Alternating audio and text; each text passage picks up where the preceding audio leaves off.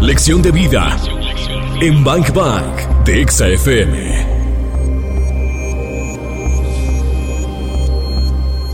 Lo invitamos porque Carlos hace poco vivió de esas lecciones de vida que, que de verdad no le deseas a nadie, ¿no? No, no, no, eh, a nadie. Digo, no tengo enemigos, no considero a nadie enemigo, pero si lo tuviera, no.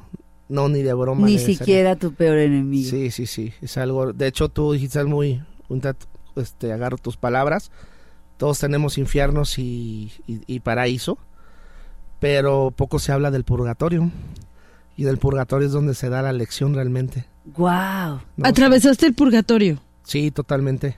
Totalmente. No tenemos que irnos de acá. Nuestro espíritu y nuestra alma no tienen que irse de acá para atravesarlo. No, nuestro No. infierno está dentro. Y fíjense ahora que dicen esto, voy a compartir una frase que ayer taladró mi conciencia y la compartí, se la compartí a un amigo por la noche, porque dije, esto, o sea, eh, eh, ¿qué es esto? Fíjense muy bien lo que dice.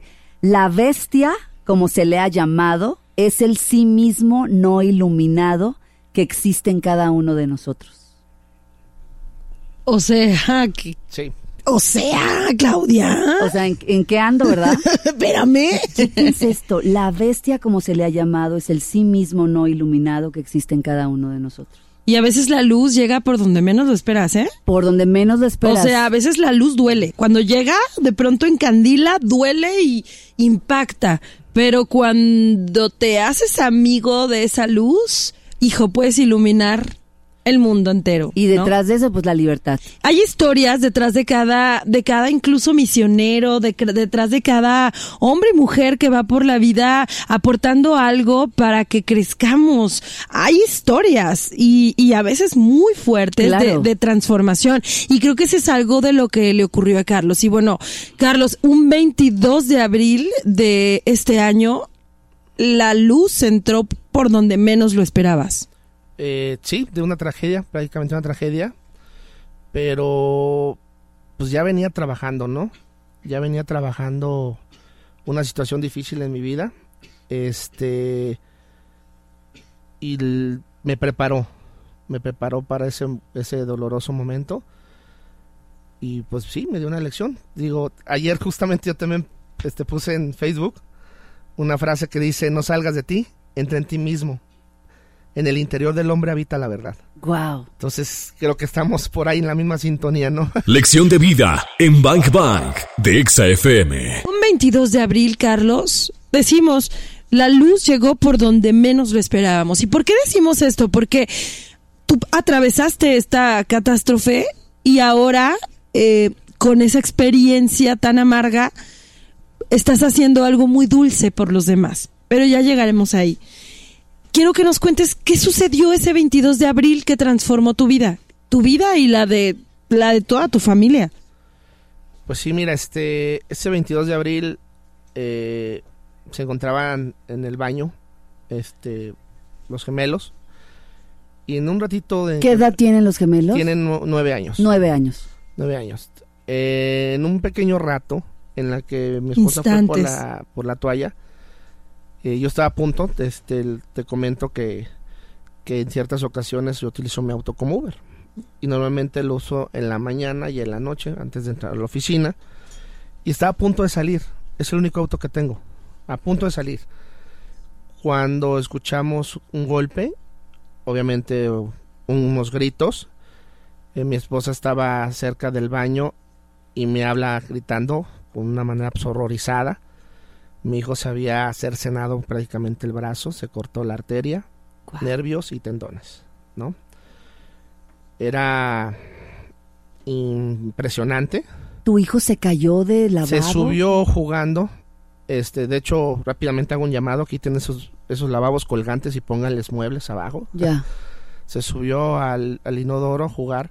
Se resbaló, cayó este, con el lavabo en la axila. Cayó en el suelo y en el suelo se despedazó y se le enterró. Y, y, pues prácticamente pues le, le abrió todo, ¿no? Este casi un, fue circu- la circunferencia fue casi un 80%, ¿no? O sea, el hueso paró prácticamente. Si no tuviera hueso se lo corta el brazo. Y este inmediatamente pues le le pongo pues a mis posibilidades, no tengo, no tenía este educación de primeros auxilios de esa magnitud. Le puse una toalla, este, así encueradito, nos lo llevamos al hospital, a la Cruz Verde, que está a unas cuadras de, de que será como unas 10 cuadras de mi casa. Y. Perdón. Mi niño se me fue en el carro. Ahí se me fue, desangrado. Eh, empiezo a gritarle, no te me vayas, no te me vayas. Llegamos, se bajó mi esposa y mientras yo acomodaba el carro pues llegué y pues los doctores pues ahí no podía yo pasar. Pues le lograron localizar la arteria este con unas pinzas la, la bloquearon y tengo que agradecer mucho cómo se movió ahí la de la de este Ah, se me fue el nombre, perdón. Una mujer que, que le debo mucho. Sí, he tratado de localizarla varias veces en la Cruz Verde. Enfermera. No, es médico, paramédico. No, no era médico, son de las de... Ah, ¿Servicio social? Servicio social, muchas gracias. Servicio social. Se empezó a mover para buscar en qué lugar de hospitales o seguros de, de aquí de Guadalajara se encontraba un cardiovascular torácico, un cirujano y la encontró en el hospital civil. Pero yo estaba ahí junto con ella, me dice, no se me vayan. Están ahorita los doctores, no se vayan. Eh, y, encontró, aunque resultó ser ya con el tiempo uno de los mejores cirujanos de, de México, este el doctor Ítalo. Y pues inmediatamente nos fuimos para allá, nos fuimos para allá, se fue mi esposa en la ambulancia y yo me fui este, en mi auto, ¿no? Entonces, me acuerdo que era larguísima la, la ida, ¿por qué? Porque el, carro de mi auto parecía un auto de, de guerra, ¿no?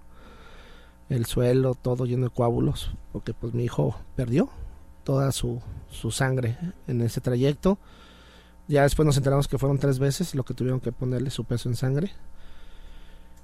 Tres veces su peso en sangre. O, sea, es lo que había perdido. Lo, que le, lo que respondía de sangre lo perdió tres veces. Tuvieron que estar constantemente poniéndole sangre. ¿Por qué?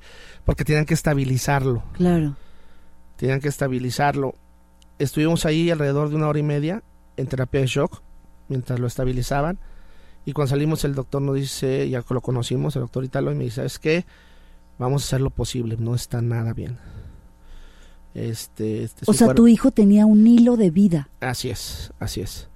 De hecho, el doctor me dijo que su brazo no iba a ser, ya nunca más iba a utilizar. ¿Por qué? Porque se había trozado todo. Este, le dije, no, no hay problema, ¿no? Este, lo pensé, no se lo dije, le dije, si quiere, córteselo, pero sálvemelo. Me dijo que iba a hacer lo posible, pero que no era nada seguro, ¿no? ¿Por qué? Porque el cuerpo estaba muy colapsado. Entonces, este, pasaron al quirófano a mi hijo y yo tuve todo este tiempo, estuve, soy católico, estuve orando, estuve, estuve pidiendo, eh, pues como te comentaba afuera del aire, pues yo, yo venía de, de, un problema muy personal que inclusive llegué a ir a, a psiquiatra y a tomar medicamentos entonces, es decir, no estabas en tu mejor estado emocional o no ven, o venías de un estado emocional que no había sido armónico. Exactamente, hasta 10 días antes estaba peor. O sea, 10 días antes del accidente de tu hijo. Estaba peor. Entonces, poco a poco empecé, entonces llegué un poquito mejorado. Este, llegué mejorado porque pues se calmó mi espíritu, se calmó mi ansiedad, se calmó este me da cuando digo esto me da vergüenza, pero no, odiaba al mundo. O sea, Dios 10 días, días antes del accidente yo una persona que dejé de lado lo que me apasionaba, dejé de lado hasta mi familia, porque traía, traía una depresión enorme y odiaba al mundo. Desconectado de ti. Exactamente. Entonces en el accidente yo llego con ese, esa, esa, parte mitad, quiero superarme mitad quiero dejar atrás este el iba a decir una mala palabra, pero la, la caquita de persona que venía haciendo. Y me sucedió esto, ¿no? Entonces tuve que fortalecerme en, en horas y dedicar toda mi energía, todas mis oraciones a la salud de mi hijo. A ver, acaba de decir algo crucial. Tuve que fortalecerme en horas, porque era un tema de vida o muerte, ¿no? Así es. Lección de vida en Bank Bank de Exa FM. Está abriéndonos su corazón y está abriéndonos de verdad eh, su espíritu, la luz que entró por él y cómo, cómo nos platica, bueno, que venía de un proceso un proceso en donde te desconectas de lo, de lo bello que es tu ser y entonces te conviertes en una especie de sombra de ti mismo y dices, tuve que fortalecer mi espíritu en pocas horas porque delante de mí estaba mi hijo con un hilo en la vida, con un hilo en la muerte. Sí, así es. Y digo, los te cuando tienes una pareja no se trata del hombre a la mujer, la mujer al hombre, o sea, se trata de tu pareja.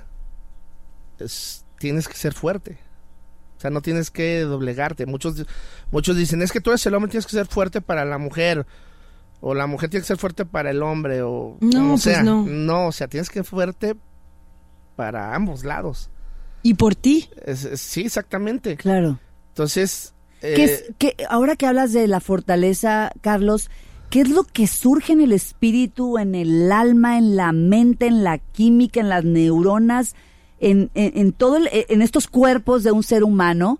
O sea, ¿cómo, ¿cómo pudiste responder ante esta escena de tu hijo, tu hijo colapsado a partir de este accidente? Entras tú al baño, lo, lo, lo tomas contigo en una toalla.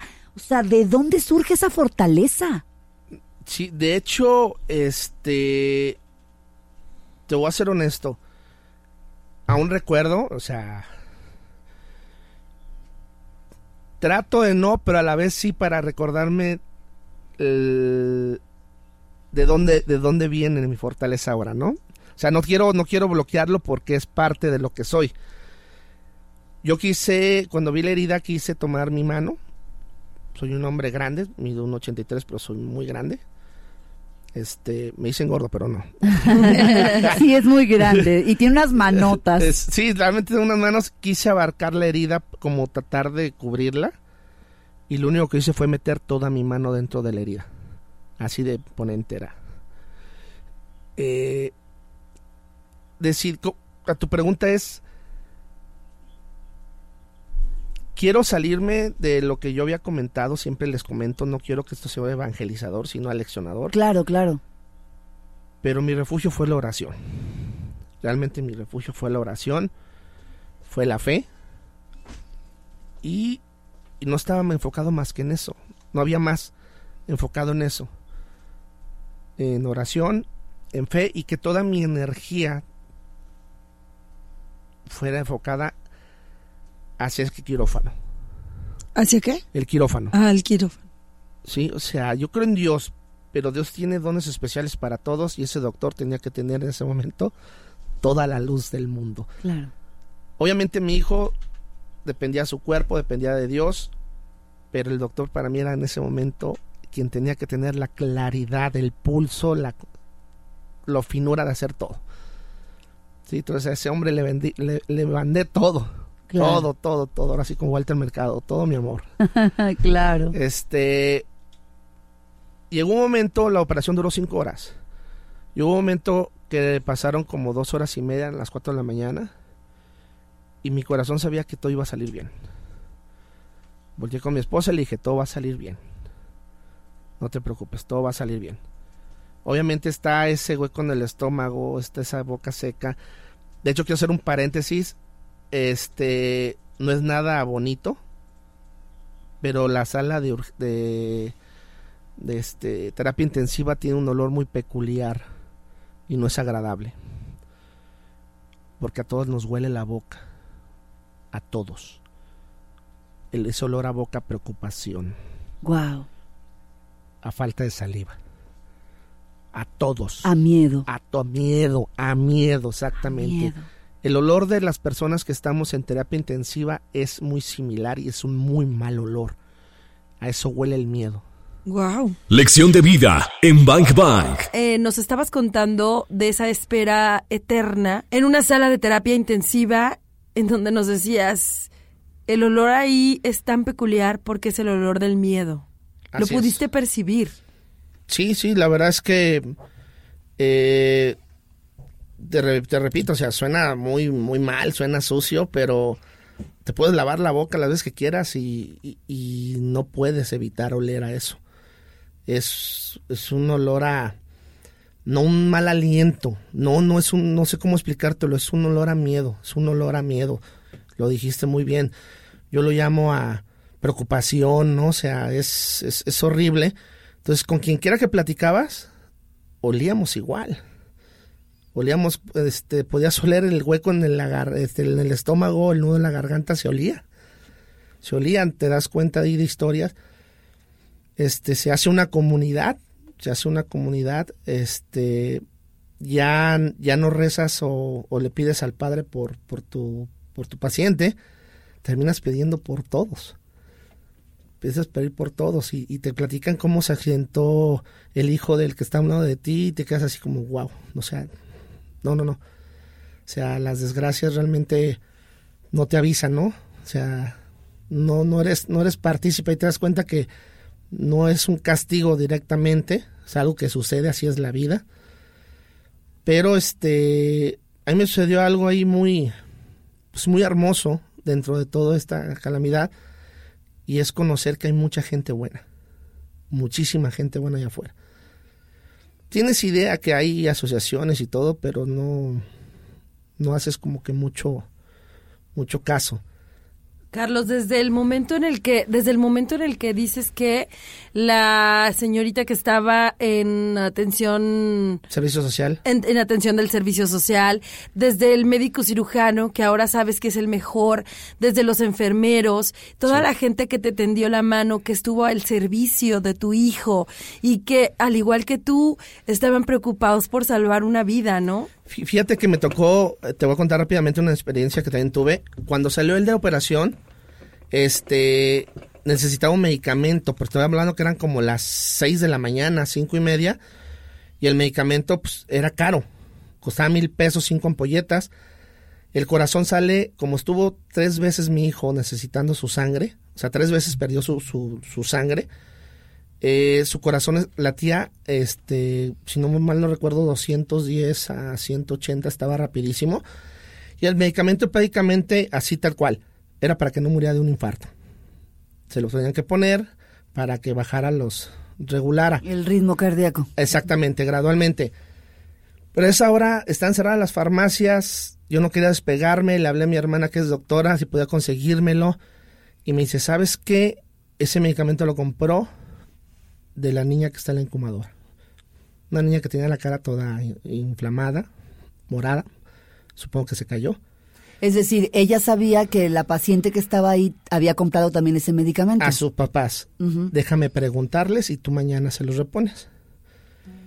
Dice, pero hay un riesgo que ellos crean que se vaya a acabar el medicamento y que ahora ellos se queden sin medicamento. Entonces te advierto que puede ser que me digan que no. Al minuto regresa y me dice que sin ningún problema. Me dan, ponen el medicamento. Ese es otro milagro. Fui, sí, sí, fui con, fui con los padres y se los agradecí. Y me dice, no te preocupes, adelante. Si necesitas otro, otro. Al día siguiente, cuando tuve el medicamento, fui a regresar la ámpula y le dije, no, pues, muchas gracias. dice, no, no, no, no, mi hija ya no lo necesita, no, no pasa nada. Y le dije, no, no, pues, ¿cómo no? Muchas gracias. Y me dice, no, de veras, no. Dice, arrieros somos. Y dije, ah, va. Y le dije, te lo pago, 200 pesos. Y me acuerdo que me dice, no, no, no, de verdad, te lo regalo. Y le dije, mira, acéptamelos porque arrieros somos. y se los di, ¿no? Entonces, este, hay una empatía, hay una empatía general eh, en esos momentos tan difíciles con muchas personas. Pero te, volviendo, me tocó ver empatía de personas que no sé si hayan pasado la misma situación, pero estaban para echarnos la mano, para darnos...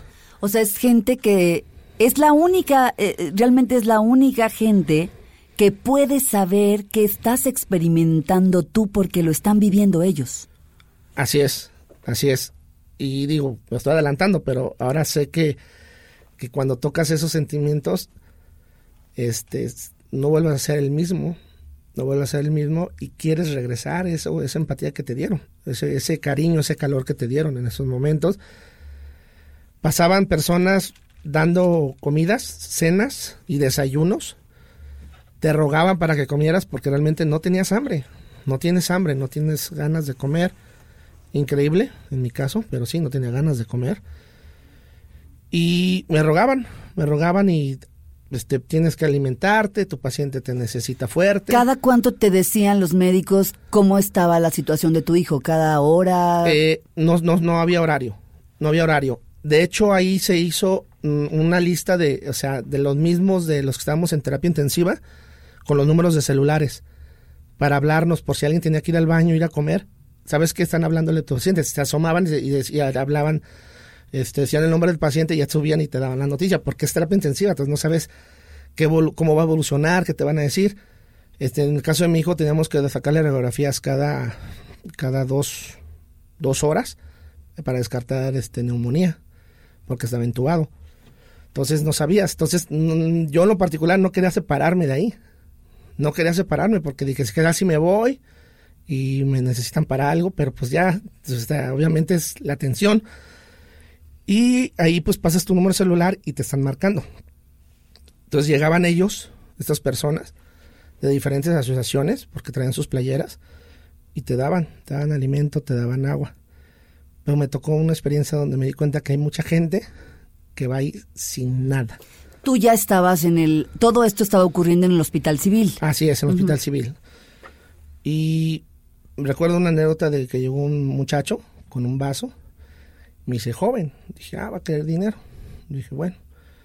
Pues se me hizo raro que fuera dentro del hospital, ¿no? Porque pues no... Me dice, joven, este, ¿me podría regalar agua? Y ya me explicó, le dije, bueno, le dije, sí, claro, tenía ahí, afortunadamente, amigos y familiares nunca me dejaron solo. Siempre llegaban y me, me, daban agua, comida, cosas por eso, galletitas, porque no puedes pasar ciertas cosas. Entonces sí tenía ahí como un mini súper, que obviamente yo me encargaba de si alguien me pedía algo, pues adelante, ¿no? Pero me pidió agua el hombre. ¿Por qué? Porque su, su hermana tuvo un accidente y se tuvo que venir de Matitán, de emergencia, sin su cartera pues ya le di una botella de agua, este, le necesitaba algo más, me dijo que no, y ya empiezas a darte un poquito cuenta ahí, o al menos yo en lo particular me empecé a dar cuenta, pues que lo que yo estaba pasando, pues ahí vi otros que están hasta peor.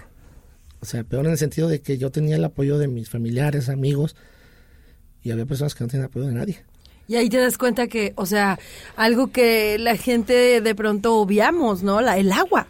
O sea, tomar agua se vuelve tan, tan, tan, tan vital, pero a la vez tan complicado obtenerla en una situación de, de esta magnitud, que creo que hizo que, que de pronto tu, tu percepción cambiara, ¿no? Ante lo que, ante lo que venías reclamando al universo diez días antes del accidente y lo que sucedió en ese momento, ¿no?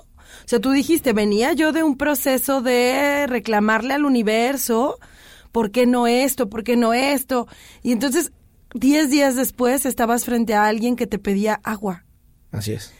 Y supiste el verdadero valor de, la, de, de, de, algo que, que te digo, obviamos. Sí, no, y de hecho, ahorita, ahorita puedes platicar, digo, afortunadamente tenemos este, años de conocernos, tenemos varios amigos en común mi frase, ya me la voy a tatuar en, la frente, es, hay cosas peores. A cualquier cosa que te pueda estar sucediendo, hay cosas peores, créemelo. Oye, perdí mi trabajo, no te preocupes, hay cosas peores. Oye, corté con mi novia, con lo que gustes, hay cosas peores. Entonces, me vivo más relajado. Bueno, me estoy adelantando, ¿no? Pero Carlos, eh, eh, es, es mágico lo que acabas de decir. Hay cosas peores. Karina y yo lo entendemos como, como una verdadera expansión de conciencia. Es decir, la conciencia se expande, solo puede expandirse cuando asimila una experiencia y cuando va cerrando ciertos ciclos. Entonces, tú has asimilado una experiencia y entonces todo todo lo que tú has atravesado ha fortalecido tu conciencia y ha fortalecido tu espíritu y ha expandido tu conciencia. Es decir, si mañana o pasado estás enfrascado en un, en un tráfico pesado y eso hace que llegues dos horas tarde a una cita importante que tenías, pues vas a recordar que hay cosas peores. Es decir, aquello que antes podía tumbarte ya no te tumba. O sea, porque tus puntos de fricción ya no son que pasó una mosca y que cayó en mi plato. Exacto. O sea, hay cosas peores realmente. O sea, eh, Karina y yo hemos compartido también en este programa una frase de uno de mis maestros favoritos que dice, eleva la calidad de tus problemas. ¿Sí? Súbele dos rayitas a la calidad de tu problema. O sea, que tu problema no sea se me enfrió el café. ¿No? Sí, y entonces nos regalas hoy a alguien que atraviesa la experiencia de el accidente de su hijo de nueve años en el baño de su casa con su brazo, eh, pues literal, eh, con, su, con su brazo afectado de tal manera que, pues, las horas o los minutos de su vida estaban contados. Así es. Lección de vida en Bank Bank. Carlos, en algún momento, en algún momento creíste que tu hijo, que la historia de tu hijo o que el final de esa historia no iba a ser el que ahora es? Fíjate, eh, te comentaba yo, 10 días antes estuve, estuve en una catarsis, estuve preparándome, eh, repito, soy católico. Yo 10 días antes tuve una revelación, decidí, siempre he dicho que creo en Dios, pero a mi manera, que es la más fácil. ¿Por qué? Porque tú pones tus propios límites, pones tus propios, así como de que... Tus propias condiciones. Exactamente, ¿no? Credos. Exactamente. Decidí, este, pues entregar mi alma a Dios. Diez días antes. Perdón. De hecho, este, día tras día donde yo leía, donde yo este, apoyaba ciertas cosas que me decía mi, mi religión. Me sanaba, me sanaba de, ese camino que les comentaba de, de odio hacia mí mismo, hacia los demás, porque obviamente uno da lo que tiene dentro, ¿no? Y cuando llegó ese punto, ese 22 de abril, pues yo ya tenía, ya andaba con viada, ay sí, ya, ya venía encaminado increíblemente nunca me pasó por la mente porque estaba fuerte.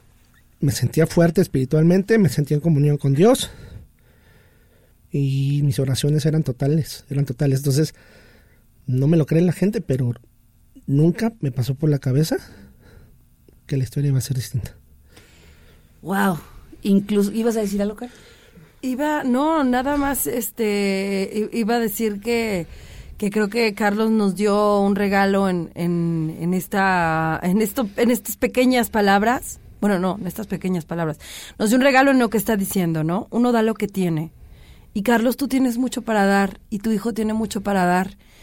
Y aquí están y ahora están con una nueva, con una nueva misión de vida, ¿no? Fíjate que este, yo una vez di una donación a, los migrantes de hecho, con estas personas que ahorita me estoy juntando, la familia Chávez, me enseñaron mucho, es una familia que al ratito voy a platicar de ellos. Este, una noche buena me fui con ellos, antes de esto, eso fue hace dos años, a repartir atole y tamalitos por toda Inglaterra. Y ellos me empezaron a como a jalar, a activarme en ese sentido, que dentro de toda esa oscuridad me da un poquito, poquito de, de luz, de no caer tan bajo este. Y, y cuando hice una donación yo para unos migrantes de desodorantes y eso, me dijo la, la muchacha, la señora, perdón, ¿quieres que te etiquete en Facebook agradeciéndote? Le dije, no, no, anónimo. Y me dijo, mira, tú los medios, noticias, radio, los me gustes, redes, se empeñan en dar las malas noticias. Necesitan saber que hay gente que apoya a los demás. Déjame etiquetarte y que vean que aún hay esperanza entre las personas. Entonces dije yo, bueno, pues sí, tiene mucha razón. Y de ahí es lo que vamos empezando ahorita, ¿no? O sea, lo estamos empezando ahorita. Quiere decir que entonces eh, esta transformación eh, es el resultado de la experiencia que viviste.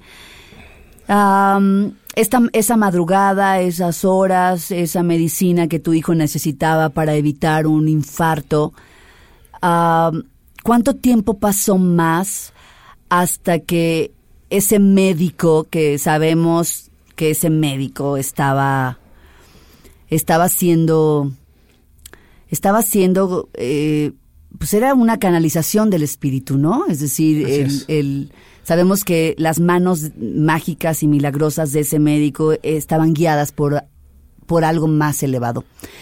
¿Cuántas horas pasaron y en qué momento te dicen tu hijo está fuera de peligro o, o cómo fue esa parte, Carlos? Pues en terapia intensiva todavía eh, el doctor nos dijo que pues todavía había riesgo, ¿no? Porque neumonía, bacterias, o sea, hay muchas cosas. A él le hicieron injertos de la arteria, le hicieron injertos de los tendones y nervios. Y estamos hablando que su arteria tiene un gruesor, ¿sí? Pero el injerto es menor, es más delgado. Con el tiempo, con se va a ir ensanchando, digamos esa manera. Entonces el riesgo de un coágulo puede ser mortal. Ahí. Hasta la fecha tengo que darle media, media aspirina para niños todos los días para evitar un coágulo. Hasta la fecha. Entonces, este, pues el riesgo está latente todavía. Déjame decirte que cuando yo les digo que ya está en mi casa mi hijo, las personas me dicen, ah, entonces no fue tan grave. Te voy a explicar por qué. Eh, cuando él salió de terapia intensiva, estaba mi esposa ahí con él cuando despertó. O sea, fue la primera vez que despertó desde que Sí. ocurrió lo que ocurrió en el baño. Y aunque no creas, fue 72 horas después. Y movía sus dedos. Pero... Eh, perdón, pero todavía me sigue tocando, ¿no? Este... Bueno.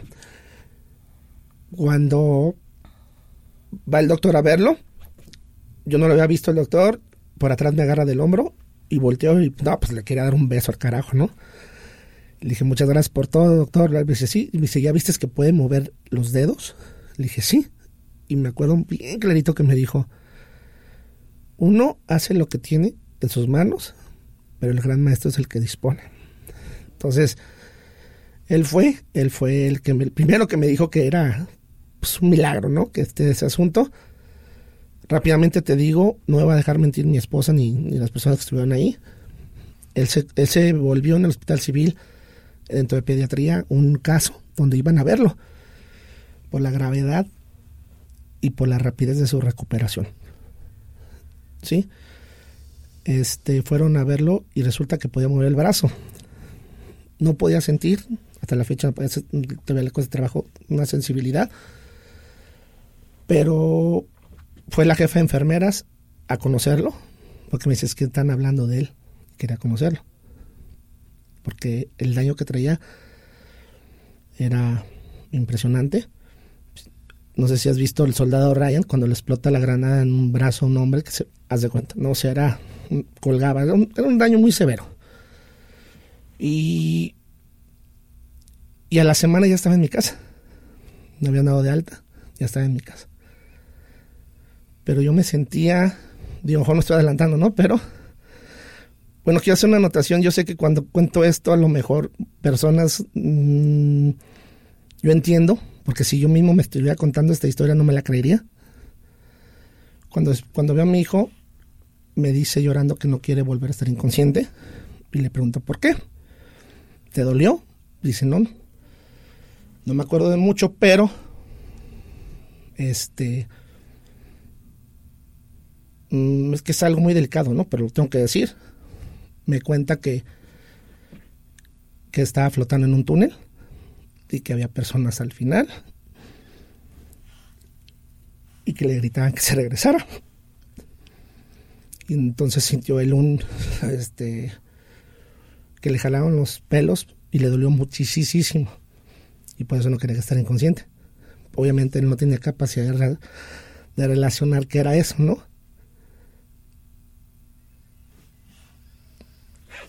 Este, pues son historias que me reafirman, ¿no? O sea, la gravedad de, de lo que fue. Pero una vez que él estuve en la casa, yo me sentía muy intranquilo, me sentía como ansioso. Yo comparo esta sensación como cuando sales de tu casa y sabes que algo se te olvidó, pero no sabes qué. Esa intranquilidad. Me vuelvo a refugiar en la, en la oración y a preguntarme qué, qué es lo que me está pasando, ¿no? O sea, qué es lo que estoy sintiendo. Pues realmente ahorita ya te lo puedo decir. Pues fui tocado. Fui tocado por por mi prójimo, por Dios mismo, de que algo tenía que hacer, porque yo ya había visto algo que no que ahí estaba, pero nunca me daba cuenta. Y es la necesidad de Dicen que Dios está en el pobre, doblemente en el pobre este, y enfermo, y triple en el pobre, enfermo, inmigrante. Y ahí es cuando damos con el albergue Fray Antonio Alcalde. Lección de vida en Bank Bank de Exa FM. Una historia que al final, como él dijo, nos, nos comparte. Él fue tocado y nos ha tocado el corazón a todos los demás, a todos los que estamos presentes aquí, a los que seguro están escuchando. Y lo maravilloso de esto es que, Carlos, esta gratitud que tú tienes a la vida y a los humanos que estuvieron contigo, al universo entero y a las, a las fuerzas intangibles, esta gratitud la estás volcando hacia el servicio.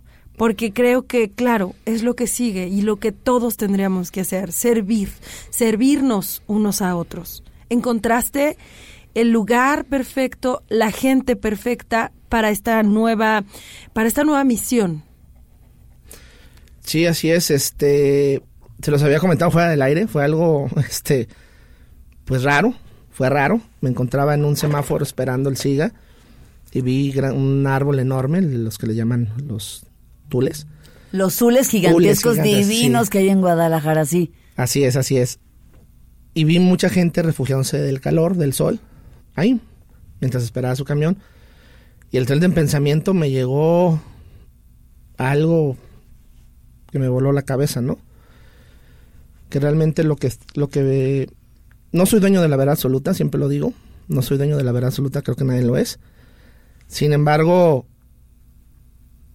me llegó de que tengo el deber de la trascendencia del espíritu y de qué manera lo puedo hacer sirviendo a mi prójimo. Es la manera en que, perdón, este, es la manera en que siento yo el Espíritu Santo me, me encaminó servir a mi prójimo. ¿Sí? Ahí es cuando mi esposa y yo, obviamente mi esposa de la mano conmigo, o sea, esto no lo hago solo, los dos lo hacemos juntos, nomás que hoy vine.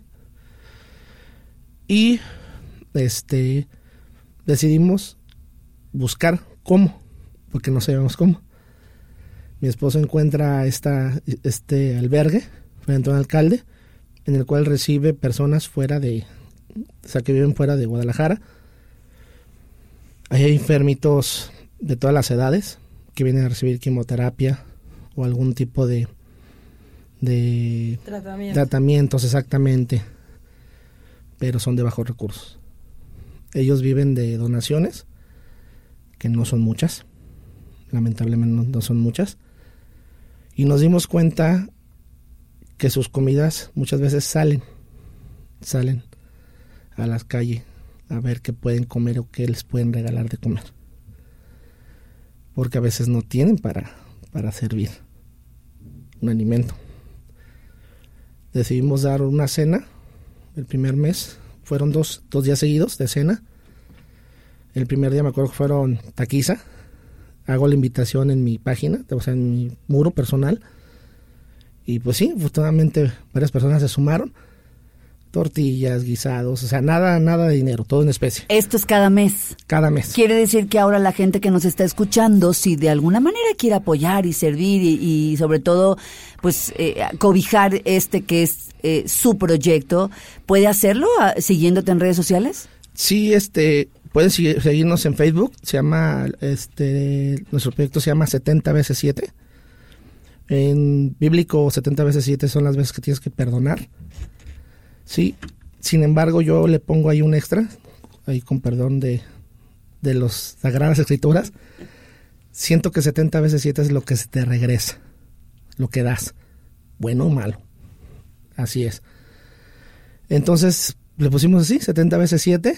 Nos juntamos con otra asociación que se llama Un Nuevo Día, con la familia Chávez, Jonathan Chávez.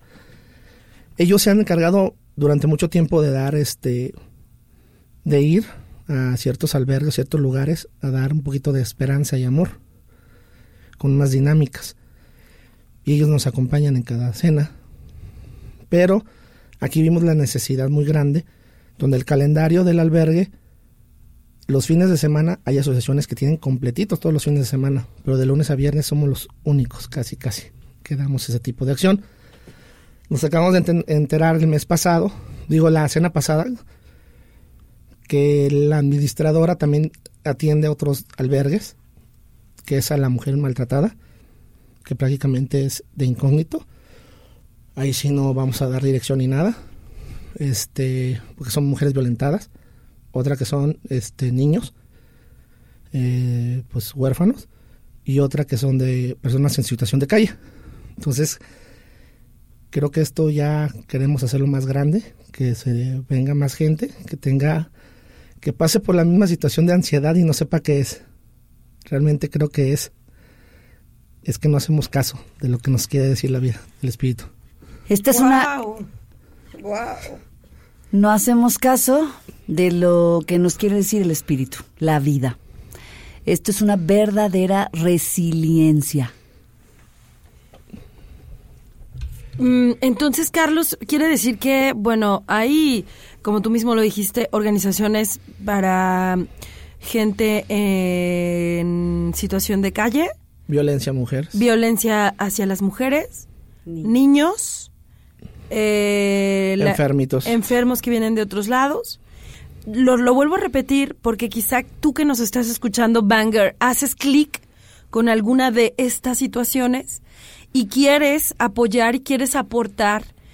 Y, y lo más hermoso que dijo Carlos es, la ansiedad es nuestro espíritu gritando que algo no está bien. así es Es nuestro espíritu diciéndonos, oye, algo, algo tienes que hacer. Acuérdate que ya nos habían dicho Banger que les, que la ansiedad justo es eso, ¿no? Una alerta constante. Y no es mala. La ansiedad es buena, siempre y cuando hagamos algo por eso. Entonces, aquí está poniendo Carlos en la mesa, de verdad, una oportunidad tan grande de saciar también un poco eh, eh, eh, el, eh, o sea, de saciar el hambre, la desesperación de otros. Y si tú tienes la oportunidad de hacerlo, qué maravilloso va a ser levantar la mano. Y lo vamos a hacer en el Facebook de Carlos, que se llama 70 veces 7. así es es 70 en número Ajá, B este chica sí. C, Sí. S, así como, de, así como veces, 7 en letra. Bueno, vamos a compartirlo en nuestras redes sociales, en las redes sociales de Bang Bang. Eh, 70BCs, o sea, BV, C de casa, S de sol. 7 en Facebook. Pónganse en contacto con, con Carlos y, creo que vamos a sumarnos.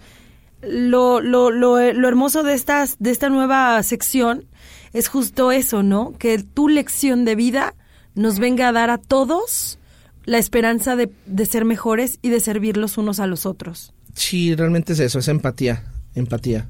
Gracias, Carlos, por tu historia. Gracias por compartirla. Mm, resumo, resumo en algunas cosas que fui anotando a lo largo de tu charla. Eh, te vi a ti, o sea, el, el que tú estuvieras en tu casa esa noche cuando tu hijo se accidenta porque estabas a punto de irte, Así es, en el coche, en el único coche que tienen, ese fue un milagro. totalmente. Ahí fue el primer milagro. Después, que la Cruz Verde estuviera a 10 cuadras de tu casa, ese es otro milagro. Que el mejor doctor que pudiera tratar a tu hijo en un caso tan, tan, tan complicado, ese fue otro milagro, digamos que comandado por esta chava de servicio social que alguna vez encontrarás o, o sabrás su nombre.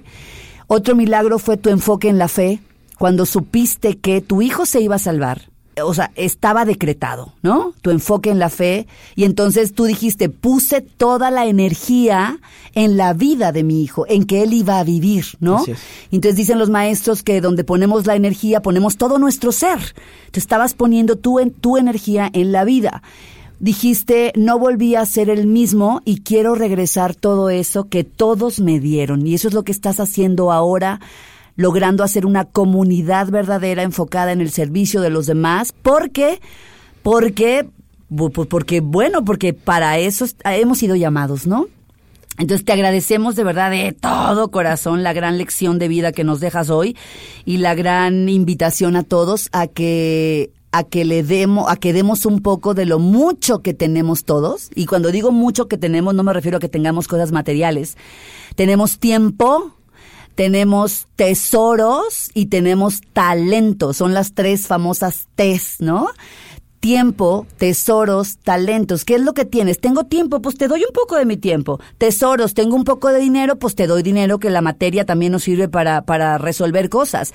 O te doy mi talento. No tengo dinero, no tengo mucho tiempo, pero mira, tengo esto que hago, que estas manos que sirven, ¿no? Y entonces, bueno, creo que esa es la gran lección que nos llevamos hoy. Gracias, Carlos. Gracias. Este, perdón, quisiera este, terminar en algo que realmente eh, lo hago siempre cuando platico esto es no te preocupes pensando cuándo vas a ver un milagro. Este, esta elección me dio que, pero todos los días, todos los días es un milagro. Todos los días, todas las mañanas lo vivo con milagro. Y, y yo me, me, me, quedo con, con esto que tú decías, ¿no? Todos los días hay un milagro y aunque creas que estás atravesando por algo, por algo que, ¿por qué a ti? O sea, ¿por qué a mí? ¿Por qué a mi familia? ¿Por qué a mi hijo? Siempre, siempre hay algo peor y siempre habrá algo mejor. Y todos los días son un milagro. Todos los días.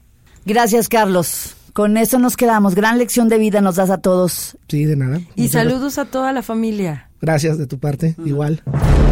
Lección de vida en Bank Bank de Exa FM. El podcast de Bank Bank. Claudia Franco y Karina Torres están en vivo. De lunes a viernes de 1 a 4 de la tarde por Exa FM. En Guadalajara, 101.1. Arroba Exa GDL y arroba Bank Bank FM.